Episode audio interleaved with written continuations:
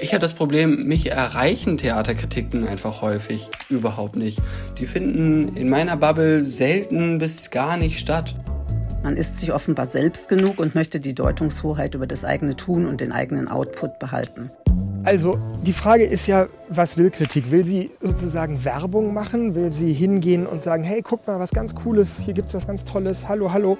Ich lese übrigens auch Zeitungen, man würde es kaum denken, und zwar alle, auch alle Feuilletons. Und auch für den 65-jährigen Rentner oder die Krankenschwester, die muss doch auch mitkommen. Sonst ist es doch nicht sinnvoll. Also ich meine, dann können wir doch gleich eben hingehen und die Experten äh, unter sich reden lassen. Ich persönlich bin gar kein Fan von Ausschluss. Ich bin ein großer Fan von Einschluss. Der Theaterpodcast von Deutschlandfunk Kultur und Nachtkritik.de Schlagt ihn tot, den Hund, er ist ein Rezensent. So heißt es schon bei Goethe. Kritikerinnen und Kritiker auf der einen Seite, die Theater auf der anderen. Das ist eine stürmische Beziehung mit Höhen und Tiefen schon immer gewesen. In letzter Zeit stellen wir fest, der Ton wird rauer, auch grundsätzlicher. Heute heißt es dann zum Beispiel, Your time is over, darling. Das schrieb Regisseur und Darsteller Benny Klaasens kürzlich in den sozialen Medien an eine Nachtkritikerin, deren Rezension er reactionary und pretty dumb fand. Ist es jetzt tatsächlich soweit? Ist die Zeit der klassischen journalistischen Theaterkritik vorbei? Wir sprechen heute drüber. Und zwar im Theaterpodcast Nummer 50, ein kleines feines Jubiläum. 50 Mal sind wir jetzt dabei. Heute, wir haben ihn gerade gehört, sitze ich, Elena Philipp, hier mit André Mumot. Statt Susanne Burkhardt, die noch immer in ihrer kleinen Auszeit ist, vertritt sie heute der Theaterredakteur von Rang 1. Hallo. Hallo, freut mich sehr, dass ich hier sein darf, dass ich Dito. Susanne vertreten darf. Liebe Grüße gehen raus sowieso. In der nächsten Ausgabe ist sie dann wieder dabei. Wir freuen uns drauf. Aber jetzt freuen wir uns erstmal darauf, diesem ziemlich hitzigen Konflikt auf den Zahn zu fühlen. Was ist da eigentlich los im Augenblick? Ich glaube, wir müssen das erstmal zusammenfassen. Da ist ja ziemlich Druck auf dem Kessel gerade, oder? Ja, auf jeden Fall. Du hast ja ein Beispiel schon genannt, Benny Klaasens. Es ist schon ein bisschen länger her. Die Theater gehen auf Distanz zur klassischen Theaterkritik und das tat zum Beispiel auch die Hamburger Intendantin Karin Bayer, die schon letztes Jahr gesagt hat, äh, die Texte der Kritikerin seien ja eigentlich nur, Anführungszeichen, Scheiße am Ärmel der Kunst. Harte ähm, Worte. Sehr harte Worte. und auch Benny Klaasens, du hast das noch gar gar nicht gesagt, ging ja noch einen Schritt weiter und sagte zu der Nachkritikerin, I hope I get the help you need. Ich hoffe, ich kriege die Hilfe, die eigentlich du benötigst. Also ein sehr persönlicher Angang, der eigentlich früher so absolut nicht Usus war. Da hat sich auf jeden Fall was verschoben. Und beim Kunstfest Weimar hat man im September sogar rechtliche Schritte erwogen gegen eine Kritik im Deutschlandfunk, weil dort eine Inszenierung als nicht State of the Art bezeichnet wurde. Ja, und dann ist da noch das Berliner Theatertreffen. Da wird heiß darüber diskutiert, was mit der Kritik oder den KritikerInnen weiter geschehen soll, ob die weiter so stark eingebunden bleiben sollen. Intendant Matthias Pees hat in einem Interview mit Nachtkritik.de zum Ausdruck gebracht, dass die KritikerInnen-Jury reformiert werden müsste. Weg von Berufskritikerinnen hin zu Theatermachern oder zum Beispiel auch BloggerInnen. Zwei Positionen in der Jury werden dann jetzt Anfang des kommenden Jahres im Januar neu besetzt und in diesem Monat haben die Berliner Festspiele bei einem Pressetermin durchblicken lassen, ja, da wird sich wohl einiges ändern. Caroline Hochleichter, eine der vier neuen Leiterinnen des Theatertreffens, sagte das so. Das ist mit der Jury so, dass wir in einem Workshop gemeinsam mit der jetzigen Jury darüber arbeiten werden und gemeinsam überlegen werden, wie wir in Zukunft zusammen weiterarbeiten. Ein offenes Ende, da geht mhm. die Stimme nach oben und man denkt sich, oh, das Gegenteil klingt ja schon fast ein bisschen mit. Geht es denn gemeinsam weiter oder ist die Kritikerinnen-Jury übrigens ja auch eine der allerletzten, die es noch gibt und mhm. damit ein absolutes Alleinstellungsmerkmal für dieses Berliner Theatertreffen, das zehn bemerkenswerte Inszenierungen auswählt? Wird es diese Kritikerinnen-Jury noch geben, nach und nach? Du hast es ja auch schon gesagt. Wir haben uns jetzt noch ein bisschen umgehört, ähm, wie diese Perspektive Perspektive aufgenommen wird. Und uns hat die Kritikerin Shirin Sochi Travalla geantwortet, die selbst bis 2020 der Theatertreffen-Jury angehört hat. Ich könnte mir grundsätzlich vorstellen, dass man die Theatertreffen-Jury auch öffnet für andere Stimmen, zum Beispiel aus dem Publikum. Andererseits finde ich, dass sich das jetzige Verfahren irgendwie bewährt hat und auch zum Nimbus des Theatertreffens beiträgt. Es sind ja doch unabhängige Köpfe, die sich nicht nach den Erwartungen anderer richten, also auch nicht nach den Erwartungen der Intendanz oder der Theatertreffenleitung. Und das halte ich schon äh, für eine Stärke dieser Jury. Eine Stärke der Jury sagt Shirin Sochi Travalla und eine Kollegin, die immer noch der aktuellen Theatertreffen-Jury angehört, aber deren Stelle im Januar dann tatsächlich neu besetzt wird, ist Sabine Leucht. Und sie hat auch für uns diese Situation, die aktuelle Situation der Kritikerinnen-Jury kommentiert. In der Theatertreffen-Jury sind wir das Streiten und Verteidigen ja gewohnt. Nun haben wir uns aber auf einen Schlag in einer Situation wiedergefunden, in der wir eine Institution verteidigen mussten und gleichzeitig unser Handwerk und unsere Expertise als Kritikerinnen. Es kann ja gute Gründe dafür geben, eine Institution wie das Theatertreffen zu verändern und es passiert ja auch andauernd, allein schon durch die jährliche Rotation in der Jurybesetzung. Die guten Gründe für die schrittweise Einführung einer Jury aus internationalen KuratorInnen liegen aber bis heute nicht auf dem Tisch. Sie würde nicht nur die Einzigartigkeit des Festivals verwässern, internationale kuratierte Festivals gibt es ja wahrlich genug, sondern auch weiter an der Haut der Theaterbubble bauen. Die Berichterstattung über Theater schrumpft seit Jahren. Für mich als Freie wird es immer schwerer, Kritiken ohne Debatten oder Aufregersurplus zu verkaufen. Dazu kommt noch der wachsende Unwille von Kuratoren und Intendantinnen, sich dem Blick von außen zu stellen. Man ist sich offenbar selbst genug und möchte die Deutungshoheit über das eigene Tun und den eigenen Output behalten. Das ist meiner Meinung nach nicht nur bedrohlich für unseren Beruf, sondern auch für die Kunst, die Streitlust und Reibung braucht. Und Sichtbarkeit. Vor allem die freie Szene jenseits der großen Produktionshäuser könnte die gar nicht selbst generieren. Und nicht zuletzt braucht auch das Publikum Orientierung im Dschungel der Themen, Formen und Ästhetiken. Das, worüber nicht berichtet wird, hat nicht stattgefunden. Wer meint, sich nicht mehr auszukennen, bleibt weg.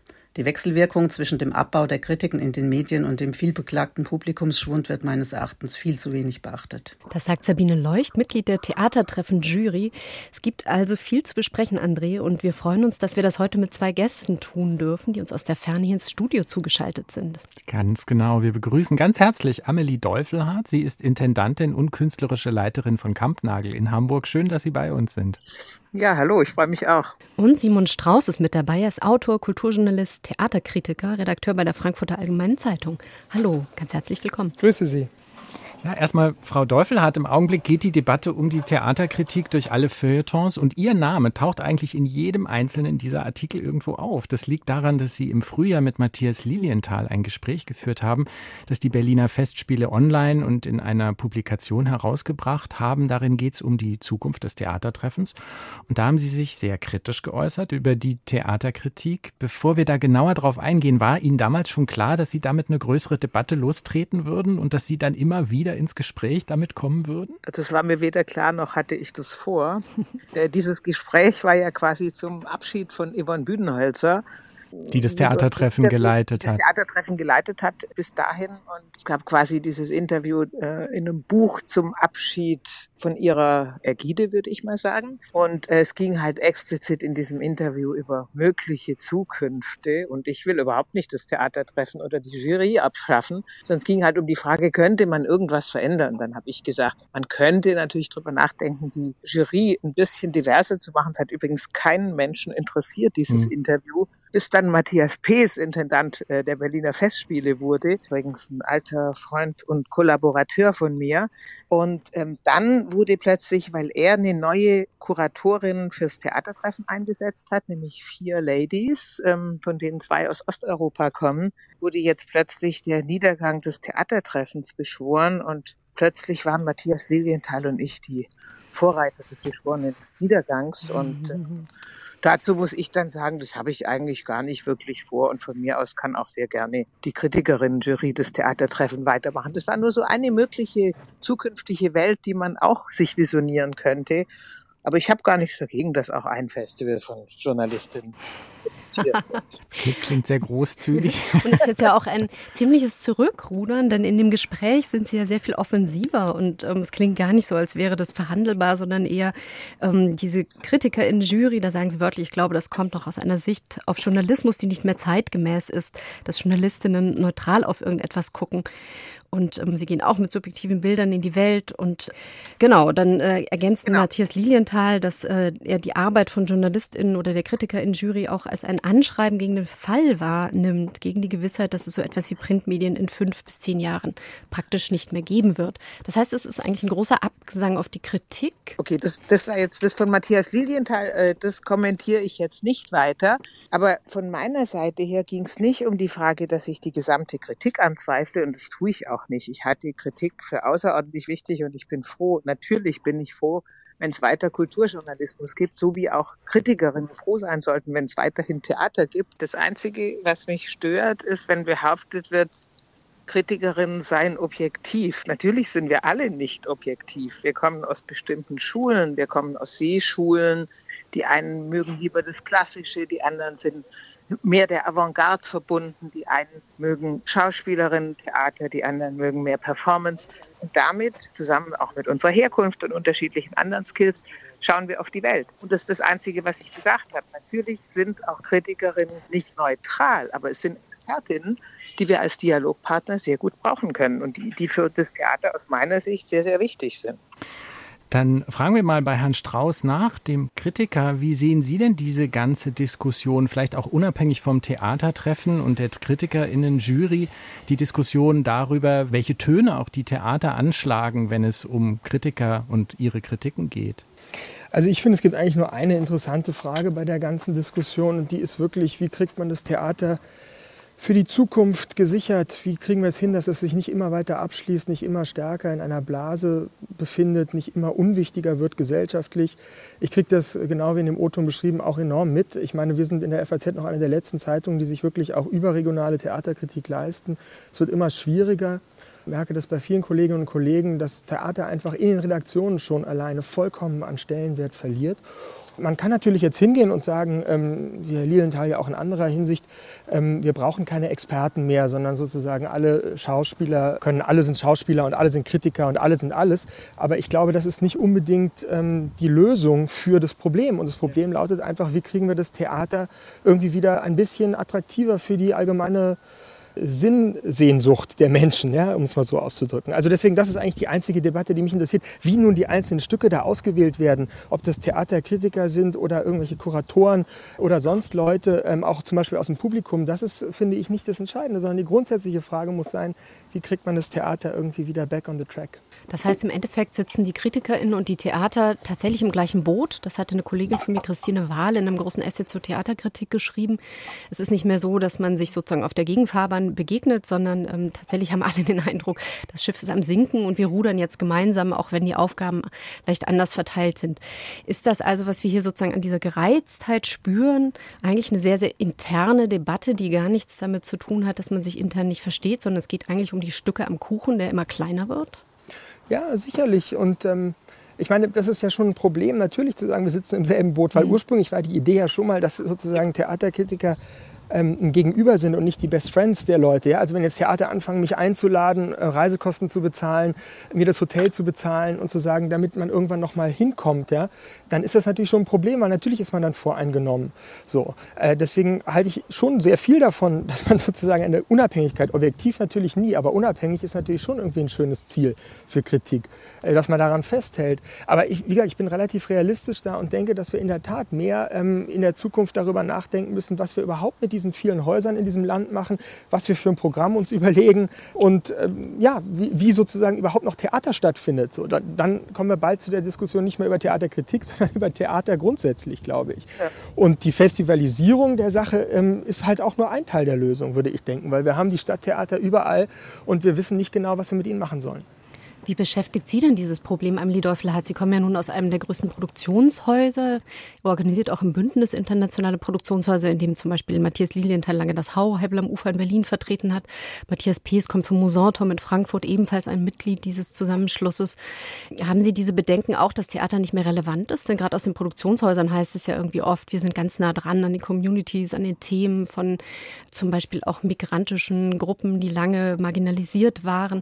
Das schreibt sich ja das Produktionshäuser Produktionshäuserbündnis auch so ein bisschen auf die Fahnen, dass man eben am Diskurs weit vorne sei und diese Probleme des Stadt- und Staatstheaters eigentlich gar nicht so sehr hätte.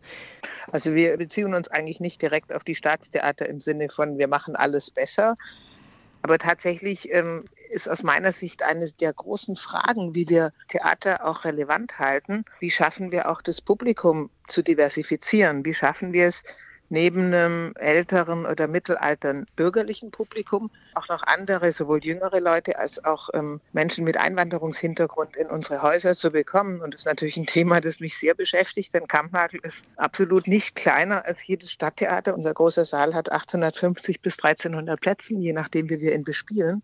Und die Frage, wie macht man, wie produziert man ein Haus, das auch relevant ist, das sowohl interessante Stücke macht, also wir machen ja Performance, Tanz, Tanztheater, Musiktheater, machen auch Konzerte, aber wie produzieren wir auch Relevanz für die Menschen? Und ähm, das ist absolut auch für mich die Frage, die mich total umtreibt in diesen Zeiten. Und ich meine, bei uns, wir sind im Moment einigermaßen gut besucht, also eigentlich ganz gut. Und trotzdem merkt man, es ist zäher als vor der Pandemie. Man muss noch mehr machen, um das Publikum herzuholen. Man muss noch mehr dran arbeiten. Ich finde auch in einer sehr krisenhaften Welt zu überlegen, wo ist die Zukunft des Theaters, fände ich genau wie Herr Strauß die wesentlich interessantere Frage, als welche Jury jetzt ein Festival macht. Wie gesagt, von mir aus gerne die Journalistinnen-Jury. Aber das ist ja gerade das, was Sie, Herr Strauß, auch gesagt haben. Also diese gesellschaftliche Relevanz muss irgendwie eingefordert werden. Aber gerade daran arbeiten ja eigentlich fast alle Theater permanent, habe ich so das Gefühl, ja schon fast so, dass ähm, man auch auf den Gedanken kommen könnte, es geht gar nicht mehr eben um diese ästhetischen Fragen auf der Bühne, sondern sowieso eigentlich fast nur noch um gesellschaftliche Fragen, um Fragen, wer wird repräsentiert, wer spielt, wer steht auf der Bühne, welche Geschichten werden überhaupt ähm, auf die Bühne gebracht. Das ist doch eigentlich gar nicht das, was Sie sich jetzt primär wünschen würden, oder? Nee, vor allem das, was Sie als letztes sagten, sehe ich eben am wenigsten, welche Geschichten werden auf die Bühne gebracht. So, das wäre ja der richtige Ansatzpunkt meiner Meinung nach. Ich meine, Sie müssen sich ja immer vorstellen, schauen Sie sich an, wie viel und wie intensiv über die neue vierte Staffel von Babylon Berlin diskutiert wird. Wie viele Leute da auch, die überhaupt nichts mit Kunst und Kultur sonst zu tun haben, auf einmal über ähm, sozusagen Schauspieler reden, über wen ihnen besser gefällt, was mit dem Charakter XYZ passiert ist, wie die Geschichte sich entwickelt, warum sie von dem ursprünglichen abweicht und so weiter und so fort. Ich meine nur, ne, man kann nicht nicht äh, davon ausgehen, dass auch eine junge Generation sich nicht interessiert für narrative Stoffe, für Dinge, die jenseits der gegenwärtigen ähm, zeit- und tagespolitischen Ebene laufen. Ja. Deswegen, ich halte in der Tat auch nichts äh, davon zu sagen, eine junge Generation ist irgendwie verloren fürs Theater, ist verloren für Schauspiel, ist verloren für das Hineinversetzen in andere Gegenwelten. Ich glaube in der Tat, dass sich die Theater zu stark, wie man es in der Politik sagen würde, mit Nabelschaudiskussionen beschäftigen und dies zum Teil dann eben auch leer spielen siehe Dortmund, ja, wo man hingeht und sagt, also wir haben hier ein ganz, ganz prononciertes, identitätspolitisch hochgradig ambitioniertes, ist ja unzweifelbar so, Programm. Aber das funktioniert halt in einem Stadttheater nicht, wenn du am Ende das vor fünf Leuten machst. So, dann, dann hast du da irgendwie auch ein Verantwortungsproblem, weil du kriegst Steuergeld dafür, dass du so ein Theater am Laufen hältst, dass da irgendwie äh, Kostümbildner arbeiten und so. Und wenn da kein Publikum kommt, geht das nicht. Und deswegen glaube ich halt schon, dass wir ein bisschen stärker wie soll ich sagen, wir müssen uns mehr darüber nachdenken, wie können wir Diversität, aber ich würde das Wort immer, immer ernst verstehen. Und auch, wissen Sie, Frau Dorfgard, wenn Sie sagen, nicht nur die alten Bürgerlichen, ja, aber die darf man halt auch nicht völlig vergessen, muss man sagen. Und auch nicht vergessen, dass es vielleicht auch junge bürgerliche Theatergänger gibt, die, wie gesagt, sonst auch gerne äh, Babylon Berlin gucken. Also wenn wir jetzt bürgerlich jetzt mal im ästhetischen Sinne verstehen wollen. Ja? Also Richtig, die gibt es ja auch. Sie müssen mal bei uns vorbeikommen, Herr Strauß. Bei uns ist super viel auch älteres bürgerliches Publikum. Wir tragen die auf Händen, ja. natürlich nicht. Aber es geht doch um Klar. die Frage, das ist doch eine große Debatte, wie schaffen wir es auch eine Erweiterung hinzukriegen? Ich will doch nicht. Genau, aber bei der Erweiterung, bei der Erweiterung, ja? ja, genau, genau. Ich glaube, das sagen Sie zu Recht, aber Sie haben ja gerade auch schon angedeutet, Herr Pees ist ein ähm, Buddy von Ihnen von früher, Herr Lilienthal, Sie kennen sich, Herr Oberender vorher war ja auch in einer ganz bestimmten Art und Weise der Erweiterung tätig. Das äh, würden Sie ja, ja. nicht äh, abstreiten, das dazu sagen. Und ich glaube halt, dass ein bisschen das Problem ist, es gibt sehr viele prononcierte, das will ich jetzt gar nicht bewerten. Ich, wir reden ja jetzt nicht über die Frage, wie ich zu Ihrem Haus stehe oder Sie zu meinen ja. Kritiken, sondern äh, generell ich glaube, es gibt eine große Dominanz fast schon im Theaterbetrieb von Erweiterungstheoretikerinnen und Theoretikern. Und es gibt wenige, auch jüngere, die sich sozusagen, sagen wir mal, einem Andreas Beckhaften Theater ähm, äh, verschrieben sehen. Also sehr, als Beispiel, also Residenztheater München, die vollständig klar sagen, wir haben hier das Ziel, ähm, einfach Leuten zu unterhalten, äh, Schauspielertheater zu bilden, äh, Punkt, Ja? Meiner, meiner Wahrnehmung nach äh, verhält es sich eben so, dass die Erweiterungstheoretikerinnen und Theoretiker eben die stärkere Strömung haben, was Machtpositionen angeht, als jetzt die, ähm, sagen wir mal, im, im Narrativ- und Schauspielertheater herdenkenden. Und dafür braucht es eben Kritik, um auf unser Thema zu kommen, um sowas einzuschätzen, um ein Gegenüber zu bilden, ja? um eben zu sagen, so und so verhält es sich. Und ich glaube, eben Kritik ist dann nicht mehr heute zeitgemäß, wenn sie nur den Daumen hoch oder runter macht, ja? sondern wenn sie selber das ist jetzt meine persönliche Auffassung vom Kritiker-Dasein, ja, selber mitdenkt und mitprogrammatische Vorschläge macht und versucht irgendwie ähm, eben ein gewisses Gegengewicht zu den Macht Machtpositionen in den Theatern, den programmatischen Machtpositionen zu bieten. Das, ähm, glaube ich, wäre sozusagen eigentlich eine Chance, um da wieder ein bisschen Dynamik und Energie reinzubekommen ja, im, im Austausch. Das heißt, der Kritiker ist dann sowas wie ein Ersatzintendant von der Seitenlinie, der Trainer, der reinruft, wen man jetzt umbesetzen müsste? Ja, er ist an der Seitenlinie, aber in der Tat, ich glaube, er kann wieder ein bisschen mehr reinrufen, weil sozusagen deswegen bin ich jetzt auch nicht der Richtige, um die Theaterkritiker-Jury so ganz aufs Tablett zu heben, weil das war doch alles schon wahnsinnig in-group-mäßig. Also, dass da irgendwie jetzt besonders interessante Dinge bei rausgekommen sind, ähm, kann man ja in den letzten Jahren auch nicht wirklich feststellen. Ja? Ich glaube wirklich, der Kritiker hat die Aufgabe, erstmal eine eine Karte, eine innere Landkarte zu haben und die auch offen zu legen. Ja? Und gar nicht einfach nur zu denunzieren oder hochzuschreiben, das ist das eine, aber erstmal sozusagen die innere Landkarte, die er von der Theaterrepublik Deutschland hat und das Verantwortungsgefühl, was er dafür empfindet, auch offensiv äh, anzugeben, ja? also auszuweisen, um sozusagen. Aber das ist ja auch ganz interessant, Frau Deufelhardt, weil das ja eigentlich doch auch genau das ist, was Sie sagen. Also, dass Sie das Gefühl haben, die Kritikerinnen und Kritiker haben sich vielleicht auch zu sehr auf eine Art von Theater eingeschossen oder sind zu sehr in ihrer eigenen Blase Phase, zum Beispiel beim Theatertreffen auch, was, da sind Sie sich ja dann im Grunde einig mit Herrn Strauß. Und da müsste vielleicht auch eine ganz andere Diversifizierung von Seiten der Kritik stattfinden. Absolut. Also ich wundere mich ja, dass wir so viel Konsens haben, Herr Strauß und ich. Vielleicht an einer Stelle haben wir auch einen Dissens, ähm, wenn plötzlich ähm, im Raum steht, dass eigentlich das, sagen wir mal, das eher performative, das eher postdramatische Theater so eine Vorreiterrolle hat. Im Diskurs stimmt es, aber wenn ich gucke, auf die gesamte deutsche Theaterlandschaft, dann haben wir gerade mal diese sieben internationalen Produktionshäuser, die auch ernsthaft international, das ist ja auch noch ein Punkt, international agieren, die tatsächlich auch Ästhetiken aus der ganzen Welt in ihre Häuser holen, wo es ja auch gar nicht mal immer um postdramatisches Theater geht, sondern es geht auch darum, wie ist eigentlich eine gesellschaftliche, eine Theatersituation in, egal, Elfenbeinküste, Burkina Faso, Kongo, wo Bürgerkrieg ist seit Ewigkeiten, im Libanon und so weiter. Was sprechen da eigentlich die Theaterleute direkt? Worüber denken die nach? Und das können wir auf unseren Bühnen sehen. Und wir sind ja im Grunde nicht das dominierende System, sondern wir sind ja immer das, das sich von der Seitenlinie so reingedrückt hat. Und auch beim Theatertreffen ist es so, dass ja weiterhin das Stadttheater ist ja weiterhin die überwiegend vorherrschende Form, also das Repertoiretheater. Und ich glaube aber, dass die Ergänzung und auch die Debatte drüber über ein Theater der Zukunft ist natürlich total wichtig. Und da sind vielleicht die hm, tatsächlich die Postdramatiker etwas diskursstärker. Aber das heißt ja nicht, dass nicht auch die Theaterleute des eher klassischen narrativen Theaters, dass die nicht auch ein bisschen mehr sich in die Diskurse einmischen können. Könnte man diese Debatte, die da gerade läuft, tatsächlich auch als eine Machtwechseldebatte beschreiben? Also nachdem Sie, Herr Strauß, gerade diese Bezeichnung verwendet hatten, dass das sozusagen die Machtpositionen seien, die besetzt seien aus diesen Produktionshäusern zu einem großen Teil, das hatten wir vorhin so beschrieben beim, äh, bei den Berliner Festspielen dass sozusagen diese Positionen sich, wie Amelie Teufel hat es wiederum sagte, diskursiv gerade eher in den Vordergrund spielen, weil sie eben auch den Eindruck hatten, zu kurz zu kommen und jetzt eine sehr starke Phalanx gebildet haben. Es gibt ja sehr viele Zusammenschlüsse in den letzten Jahren, die natürlich auch sozusagen den Versuch bilden, mit einer Stimme zu sprechen. Also wäre das so eine Ablösungsgeschichte und in diesem Zuge würde dann auch der Beruf des Kritikers, der Kritikerin mit unter die Räder geraten, zumindest wenn er sich versteht als einer, der aus der literarischen Tradition kommt. Aber weil der Underdog vielleicht auch auch einfach immer irgendwie interessanter zu sein scheint für den Diskurs. Und das ist ja das, so definieren Sie sich ja auch, Frau Deufelhardt noch. Aber die Frage ging an Herrn Strauß.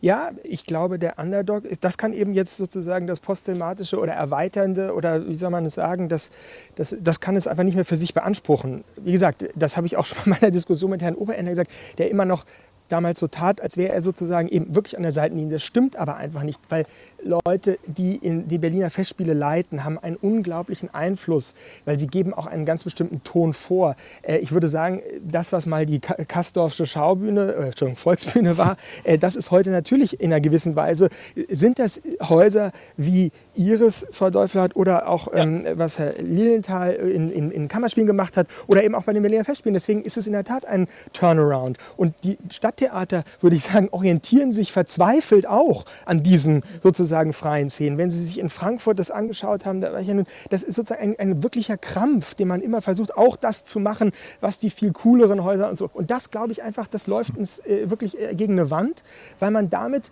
sozusagen, man setzt ein progressives Narrativ und sagt, ob das eine Postdramatik ist oder ich würde es eben einfach erweitert, ja, immersiv erweitert nennen. Ja. Und dieses Narrativ sozusagen haben dann alles Gefühl, dem müssen sie folgen. Dabei wäre es viel klüger und auch für die Theaterrepublik besser, wenn wir uns einfach gegenseitig zugestehen würden, dass es das eine und das andere gibt und nicht das eine abwerten gegen das andere. Ja? Kann ich sagen, das ist eine See, äh, das interessiert mich mehr, das andere interessiert mich weniger. So. Und jetzt kommen wir vielleicht nochmal zu der Frage der Kritiker ich glaube ja wirklich, dass sich auch Kritiker viel stärker in Publikumsgespräche setzen sollten. Das ist jedenfalls meine Erfahrung und ich ärgere mich, dass ich das selber nicht so genau machen kann, weil wir vergessen bei den ganzen Diskussionen, die wir zwischen Kritik, Theater, Politik, Institutionen und äh, Identitätspolitik haben, vergessen wir, dass es da ja einfach vor allem auch Leute gibt, die da reingehen. Auch Leute, die vielleicht gar nichts mit dem Betrieb zu tun haben sonst. Ja?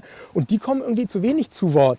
Äh, wahrscheinlich auch äh, bei Ihnen jetzt hier in so einem Podcast, weil man sagt, äh, im, im Tieferen ginge es doch wirklich mal um die interessante Frage, was wollen Leute sehen? Und wie gesagt, nochmal, ich glaube eben nicht, dass wir einen Abgesang auf Schauspiel und Narrativ so einfach unterschreiben können. Sehen Sie sich an, wie viele Leute die Serien einfach in- und auswendig kennen und sich vollständig da rein investieren gerade auch in der jungen Generation. Und genau, das finde ich echt spannend. Ja? Beispiel, ich stimme Ihnen zum Beispiel zu, wir müssen gar keinen Abgesang auf äh, narratives Theater singen. Und ich bin auch sehr dafür, dass die Theater sehr unterschiedlich sind. Ich finde das gut. Und ich meine, ich fühle mich auch tatsächlich, da haben Sie recht, ich fühle mich auch gar nicht an der Seitenlinie, weil wir ein großes Haus sind. Wir sind jetzt sogar Staatstheater, heißt jetzt auch nicht viel, aber sind wir geworden. Und das Publikum im Auge zu behalten, das finde ich auch unglaublich mhm. wichtig. Ein Theater vor leerem Haus, das macht einfach gar keinen Sinn. Theater ohne Publikum kann man vergessen, bringt nichts.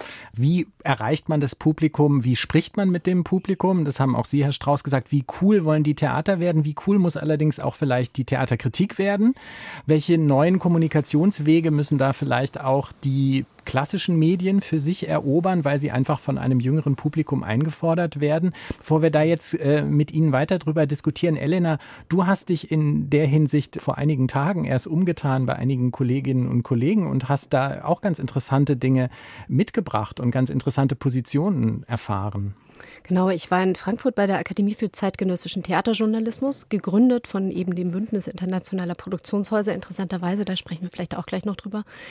Dort versammeln sich in diesem Fall jüngere JournalistInnen oder JournalistInnen Werden und tauschen sich aus über diesen Beruf und über ihre Erwartungen an die Profession und an das Berufsfeld. Und was mich durchaus verblüfft hat, wobei es jetzt auch nicht ganz neu war, aber durchaus alle dieser jüngeren Menschen haben gesagt, die klassische Feuilleton-Kritik spielt für sie eigentlich keine Rolle mehr. Sie bekommen ihre News und ihre Inhalte auf anderen Wegen, hauptsächlich über die sozialen Medien. Und wir haben mit einem YouTuber gesprochen, Henrik Weber, der uns dazu mal eine längere Sprachnachricht geschickt hat. Hi, ich bin Henny und ich bin der Moderator von dem YouTube-Kanal Stunk. Wir machen so reportagige Videos über Kunst und ich glaube, ich lese höchstens ein bis zweimal im Jahr eine klassische Theaterkritik. Und das kommt auch nur vor, wenn ich ein Stück gesehen habe und wissen möchte, was andere Menschen dazu denken. Aber ich habe einfach mal rumgefragt bei Instagram, unsere Community, und ich habe sie gefragt, wie oft lest ihr Theaterkritiken? Und das war ganz interessant. 13% haben gesagt oft, 26% selten und 61% haben gesagt, ich lese nie eine Theaterkritik.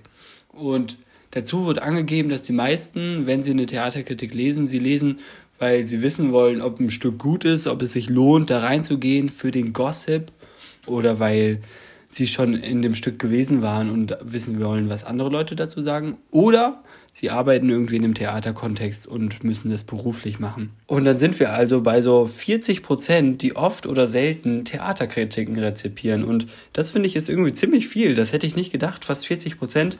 Wobei das natürlich Leute sind, die dem Stunk Instagram-Kanal folgen und sich damit für Kunstinhalte in sozialen Medien interessieren. Ich habe das Problem, mich erreichen Theaterkritiken einfach häufig überhaupt nicht. Die finden in meiner Bubble selten bis gar nicht statt. Und ich glaube, wenn das Interesse besteht, viele Menschen für Theaterkritiken zu begeistern, dann ist es in sozialen Medien äh, total möglich. Weil wenn Artikel verlinkt werden, lese ich die voll. Das ist nicht das Problem, dass das irgendwie lange Artikel sind, sondern das Problem ist für mich, dass die nicht in meinen sozialen Media-Feed eingespült werden. Also ist mein Plädoyer so, einfach viel, viel, viel, viel mehr in sozialen Medien zu machen. Beschreibungstexte von Bildern voll zu klatschen mit Theaterkritiken, Reels zu machen, zu überlegen, wie kann man so eine Theaterkritik vielleicht doch einfach mal in 15 Sekunden erzählen, um einfach erstmal so einen kleinen Teaser zu veröffentlichen, der dann zum Artikel verlinkt. Das war der YouTuber Henrik Weber. Insta kills the Feuilleton-Star Simon Strauß. Wie ist da Ihre Reaktion? Also die Frage ist ja, was will Kritik? Will sie sozusagen Werbung machen? Will sie hingehen und sagen, hey, guck mal, was ganz Cooles, hier gibt es was ganz Tolles, hallo, hallo. Ähm, wo man natürlich dann sagen muss, auch schnell, da interessieren sich dann die Theater auch selber dafür und können so jemanden natürlich auch gerne ein bisschen bezahlen dafür, dass er das macht. Das ist ja in den äh, sonstigen Werbebranchen auch der Fall. Also ich reagiere darauf natürlich etwas polemisch, weil ich sagen würde, das, was er beschrieben hat, ist toll aus PR-Gesichtspunkten, ja? zu sagen, wir können da den Werbeetat ein bisschen steigern. Aber es geht ja überhaupt nicht darum, wirklich Kunst als ein Gegenüber wahrzunehmen, dass man kritisiert, wo man hingehen muss und natürlich eine gewisse Unabhängigkeit haben. Im besten Falle eben auch nicht Best Friends mit dem Theater oder dem Regisseur oder der Hauptdarstellerin sein, weil sonst wird man keine objektive Kritik schreiben können für sich selber. Ja? Objektiv nicht nach außen, sondern für sich selber. Dass man sagt, ich bin nicht, habe es nicht so geschrieben, weil ich Kohle bekommen habe oder weil mich jemand da kennt. Ja? Und natürlich ist das ja auch bei allen Verlagen im Moment die große Hoffnung, YouTuber, Influencer. Aber am Ende, und das ist wirklich entscheidend jetzt, führt das dazu, dass Institutionen das kritische Gegenüber abschaffen um sozusagen einem kapitalistischen Trend zu folgen. Das heißt nämlich, wir wollen Marketing und PR ähm, für uns steigern, damit wir Absatz steigern können. Ne? Und da bin ich natürlich absolut äh, dagegen, ist ja klar. So, was ich aber jetzt sozusagen noch in Klammern dazu sagen will, natürlich muss ich eine Theaterkritik, und das habe ich zum Beispiel persönlich auch versucht mal zu machen, überlegen, wie man mit den neuen Medien, sozialen Medien umgeht. Also diese Geschichte, die er sagte, Werbeclips oder, oder also kleine Clips, 15 Sekunden lang, um auf was hinzulenken, auf einen Text zum Beispiel, das ist eine Sache, die ich gut finde, weil man da natürlich hingehen kann und vielleicht Leute, die jetzt kein FAZ-Abo haben und auch nicht eben, was weiß ich, die, den Nachkritik-Podcast verfolgen, irgendwie auf die Spur zu bringen. Aber am Ende der Spur darf nicht der gesteigerte Ticketverkauf des Theaters stehen, sondern muss ein Text stehen, der eine eindeutige,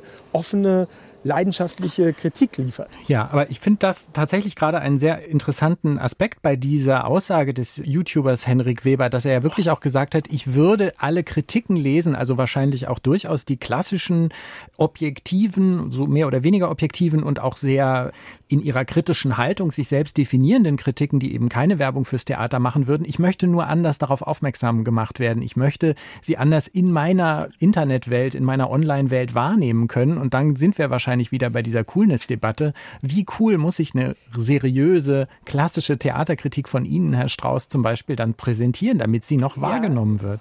Völlig richtig, cool, kann nicht heißen, alles umsonst und Hauptsache mein Newsfeed. Mhm. Und zwar umsonst. Weil dann funktioniert Journalismus und dann funktioniert Unabhängigkeit nicht. Also das ist natürlich immer so eine Debatte. Nach außen hin kann man nicht immer alles nur umsonst freigeben. Natürlich müssen wir sehen, dass alle Texte online auch gut dargestellt werden. Aber eine Zukunft des seriösen Journalismus, ohne dass Leute auch dafür Geld ausgeben, ist nicht vorstellbar. Ja. Und das ist halt auch so ein bisschen das Problem der jungen Generation. Das kriege ich ja selber mit in meiner Umgebung. Ich kriege dauernd immer E-Mails, kannst du mir bitte deinen Text schicken?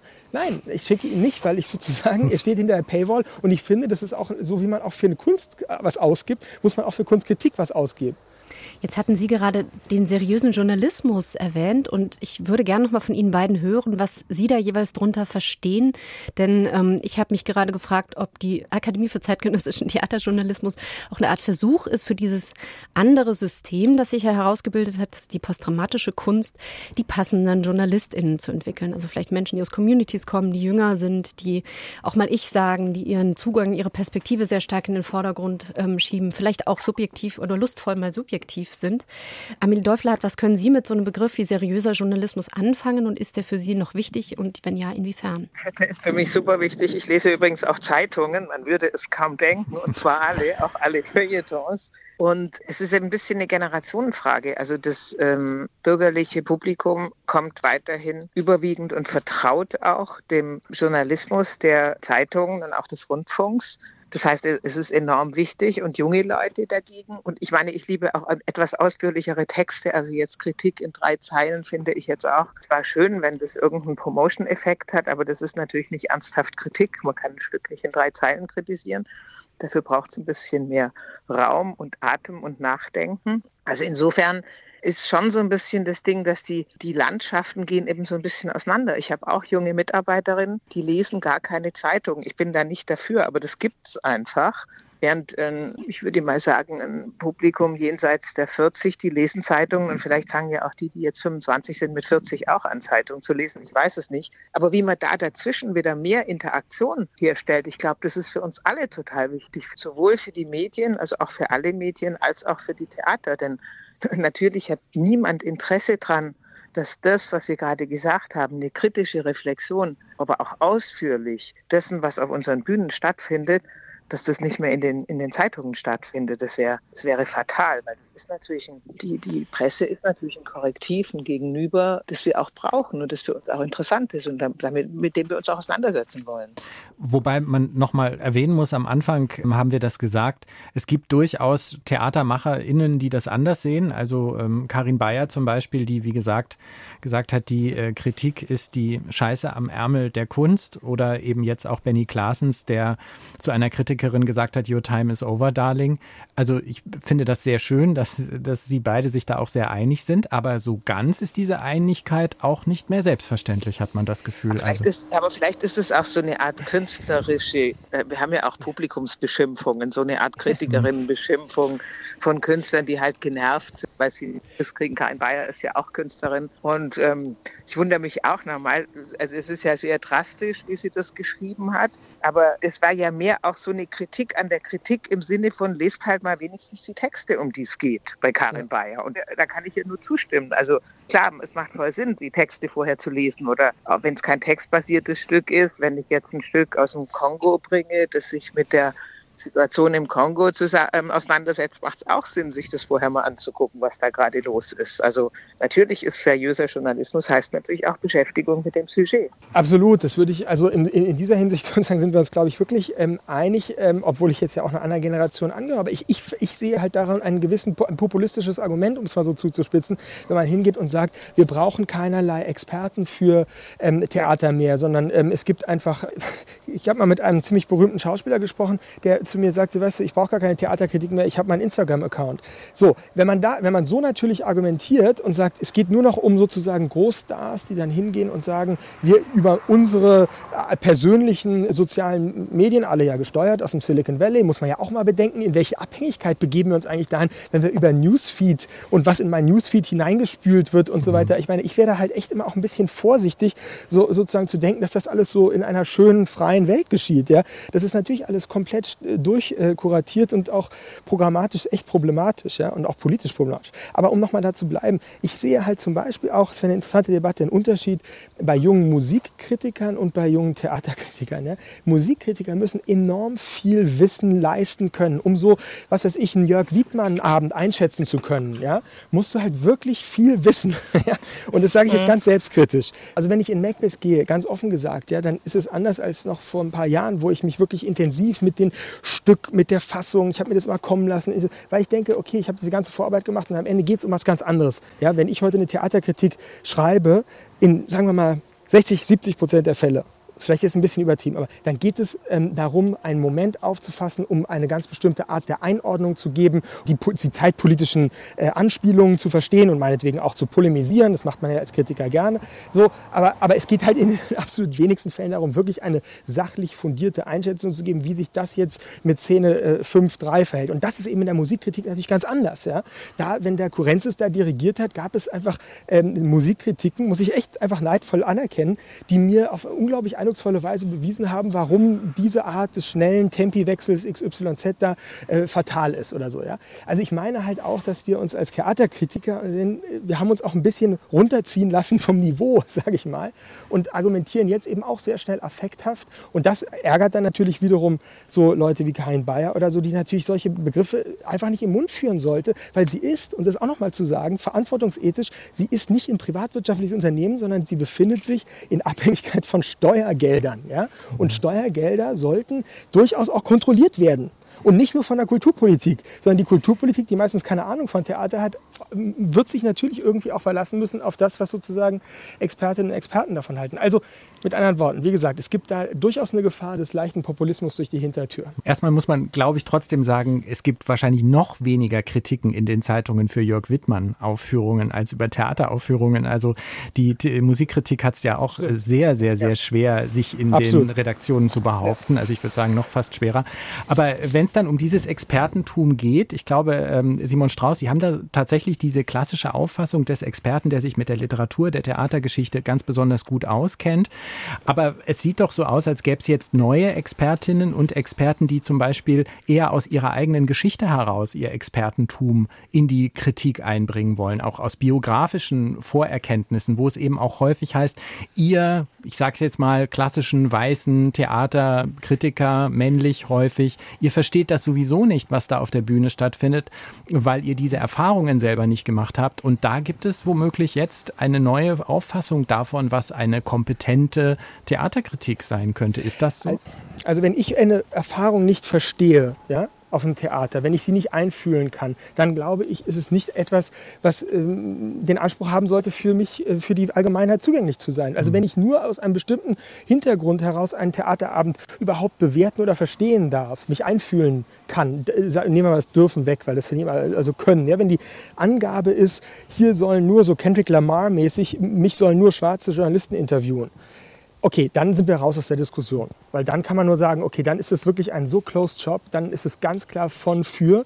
Und dann in der Tat braucht man auch keine ähm, sozusagen Journalistinnen und Journalisten mehr einladen, weil dann ist ja sowieso von vornherein klar, es ist nur für ein ganz spezifisches Publikum. Aber ich meine, Theater, und das würde ja auch sehr, sicherlich auch nicht die Intendantin des, ähm, des Dortmunder Theaters, die würde ja auch nicht hingehen und sagen, ich mache hier nur Theater für ein bestimmtes Segment der Gesellschaft, sondern sie würde ja immer sagen, wir wollen hier Theater machen und zeigen, was wir zu bieten haben, auch an Stoffen, an Geschichten, an, an, an, an Welt. Ja? Und auch für den 65-jährigen Rentner oder die Krankenschwester, die muss doch auch mitkommen. Sonst ist es doch nicht sinnvoll. Also ich meine, dann können wir doch gleich eben hingehen und die Experten äh, unter sich reden lassen. Amelie Teufel hat Simon Strauß behauptet gerade sehr stark die Allgemeinzugänglichkeit von Theater. Sie haben vorhin sehr stark behauptet, dass man sozusagen für bestimmte Gruppen auch sprechen muss im Theater. Wie äh, sehen Sie das, was Simon Strauß gerade gesagt hat? Und wie verhält sich das dann auch zu einer Kritik, die, wie Andre Mumot das ja gerade sagte, vielleicht empathisch aus einer bestimmten Perspektive schreibt, aber eben nicht mehr Allgemeingültigkeit für sich beansprucht und das auch nicht kann? Also ich, ich, ich glaube halt nicht ganz an die Allgemeingültigkeit, denn auch Simon Strauß oder auch ich, wir denken aus den Perspektiven, äh, die wir kennen, aus denen wir herkommen. Also wir sind beide weiß, wir kommen aus der weißen Perspektive, wir kommen aus unterschiedlichen Generationen und wir haben vielleicht ähnliche Bildungsgrade. Und genau aus dem allen raus denken wir natürlich vielleicht ein bisschen unterschiedlich wegen einer anderen künstlerischen Sozialisation. Aber wenn ich jetzt sage, ich hole eine schwarze Regisseurin, dann hat die möglicherweise einen anderen Hintergrund. Dann ist sie vielleicht in einer schwarzen Community aufgewachsen, hat einen ganz anderen kulturellen Hintergrund als wir und damit passiert was. Ich persönlich bin gar kein Fan von Ausschluss. Ich bin ein großer Fan von Einschluss. Äh, nehmen wir mal als Beispiel Mabel Preach, die äh, Hamburgs wichtigste schwarze Künstlerin, also eine lokale Künstlerin, die jetzt nur mal so nebenbei auch für den Faustpreis äh, nominiert ist vom Deutschen Bühnenverein. Und Mabel schafft es halt mit ihren Inszenierungen, ein total gemischtes, großes Publikum. Also die füllt unsere mittlere Halle mit 300 Plätzen, füllt sie in normalen Zeiten spielend mit einem Publikum, was man so eigentlich weder auf Kampnagel noch an irgendeinem Stadttheater im Durchschnitt sehen kann, nämlich mit einem Publikum aus schwarzen und weißen Menschen, Menschen mit Einwanderungshintergrund und solchen, die in Hamburg also Hamburg, Hamburg-stämmig sind. Und ähm, das ist doch eigentlich das, was wir wollen. Man möchte doch keine Konfliktzonen, dass man sagt, ich mache hier ein Programm, das ist nur für Menschen mit türkischem Hintergrund, eins für Menschen mit weißem und so weiter. Es geht doch darum, wie schaffen wir die Publika zu vergrößern. Und ich rede auch von Publika, denn es gibt nicht dieses eine Publikum. Das basiert darauf, dass irgendwann das eben ein bürgerliches weißes Publikum war. Wir reden heute von unterschiedlichen Publika und natürlich geht es darum, die zusammenzubringen, zu versöhnen, in Austausch zu bringen. Und um den Austausch zu produzieren, machen wir auch sehr viel. Und ich persönlich bin auch eine große Anhängerin von populären Formaten, wo man dann wirklich sehr unterschiedliche Leute auch mit unterschiedlichen Bildungsgraden ins Theater lockt. Wir haben jetzt hier tatsächlich nochmal sehr deutlich, zumindest aus meiner Warte, ich weiß nicht, André, wie du das hörst, die Äußerungen von zwei Systemen, zwei Theatersystemen an Simon Strauß, der für mich äh, eigentlich gesagt hat, wir müssen das alte Narrativ, das alte Streich weg, wir müssen das Narrative auf Texten beruhende Theater retten und in die Zukunft tragen und das Publikum dafür bewahren. Und Amelie Däufler hat gesagt, da gibt es neue Stimmen, denen müssen wir Popularität verschaffen, wir müssen das Publikum dafür ja. größer ziehen. Diese zwei Systeme könnten ja auch durchaus nebeneinander bestehen, konfliktfrei. Aber so habe ich das bisher auch verstanden, dass das doch das Ideal für uns, also jetzt mal für uns alle vier, glaube ich, wäre, genau. dass wir diese Pluralität fördern und auch weiter erhalten und ausbauen, eben auch sowohl von Seiten der Kritik als auch von den Produktionshäusern und den Stadt- und Staatstheatern. Also ja. da sind wir uns doch eigentlich einig, oder? Aber hieße das, ich würde auch sagen, dass wir uns komplett einig sind unter dem Aspekt und ich auch ehrlich gesagt schon mein ganzes Leben Kooperationen auch mit Stadttheatern, auch mit Opernhäusern gemacht habe auch in diesem Streben danach, dass da auch was anderes entsteht, aber dass auch die Künstlerinnen, die aus der freien Szene kommen, nicht so separiert vom anderen System sind. Und ich bin aber auch vollkommen damit einverstanden, dass ein Intendant sagt, nö, ich bevorzuge die narrativen Formen und ich mache das. Es ist doch gut, wenn wir unterschiedliche Systeme haben. Die Frage das ist, ja, kein nur, Kampf. Das ist ja längst durchgesetzt. Der Kampf ist längst zu Ende. Es gibt diese beiden Systeme. Wenn wir jetzt nochmal auf die Kritik schauen, auf dieser Grundannahme, muss dann jemand wie Simon Strauß eigentlich auch in einen Mabel Preach Abend gehen und den beschreiben können? Oder sind dafür andere Menschen zuständig, die sich diesem zweiten System eher zugehörig fühlen? Und sind das diese Menschen, die sie mit der Akademie für zeitgenössischen Theaterjournalismus eigentlich heranbilden möchten, Frau Däufler? Okay, das sind zwei Antworten. Ich würde mich sehr freuen, wenn Simon, Simon Strauß sich den Mabel Preach äh, anguckt.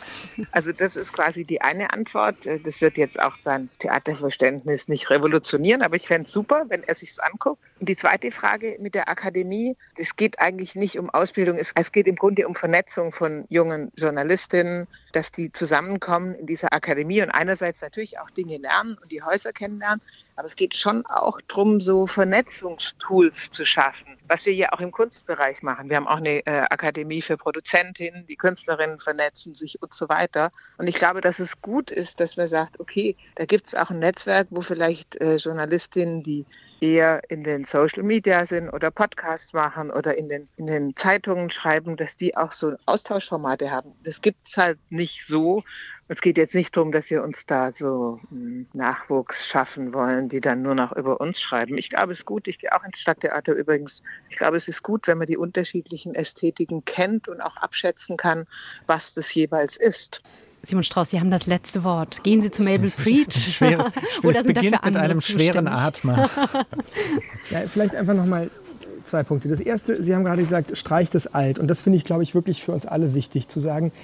Wenn wir uns darüber einig sind, es braucht eine Pluralität, eine diverse Gleichberechtigung der unterschiedlichen Systeme. Dann müssen wir uns aber auch noch durchringen, sozusagen das Alt und Neu, das Progressiv und das mhm. Zurückblicken und so weiter zu verabschieden. Weil sonst haben wir ja. immer die Sache, dass junge Leute, die auf die Schauspielschule gehen, permanent immer das Gefühl haben, scheiße, was mache ich hier eigentlich? Ich bin auf dem alten Gleis und nicht auf dem neuen. Und, so. und da kommen wir irgendwie nicht weiter, glaube ich, in keiner Hinsicht. Also nicht nur Anerkennung der Pluralität, sondern auch Abschaffung ähm, der Vorzeichen, ja, Plus oder Minus. Und das andere, und das, ohne da jetzt noch irgendwas aufmachen zu wollen, einfach nur meine Position dann nochmal klar zu machen, Natürlich gehe ich zum Able Preach, aber ich möchte, wie gesagt, nicht das Gefühl haben, dass ich ein Kunstwerk nur einschätzen kann, wenn ich bestimmte biografische Kerben oder ähm, Erfahrungen äh, vorweisen kann. Ja? Weil das Problem ist doch dann, dann kommen wir wieder zu dem alten Diskussion, gibt es so etwas wie Frauenliteratur? Also ich kann, äh, was weiß ich, äh, Emily Brontë oder so nur lesen, wenn ich weibliche Erfahrungen gemacht habe. Also, das ist doch Unsinn. Die großen, ähm, die großen Kunstansprüche sind doch genau die, das zu überwinden.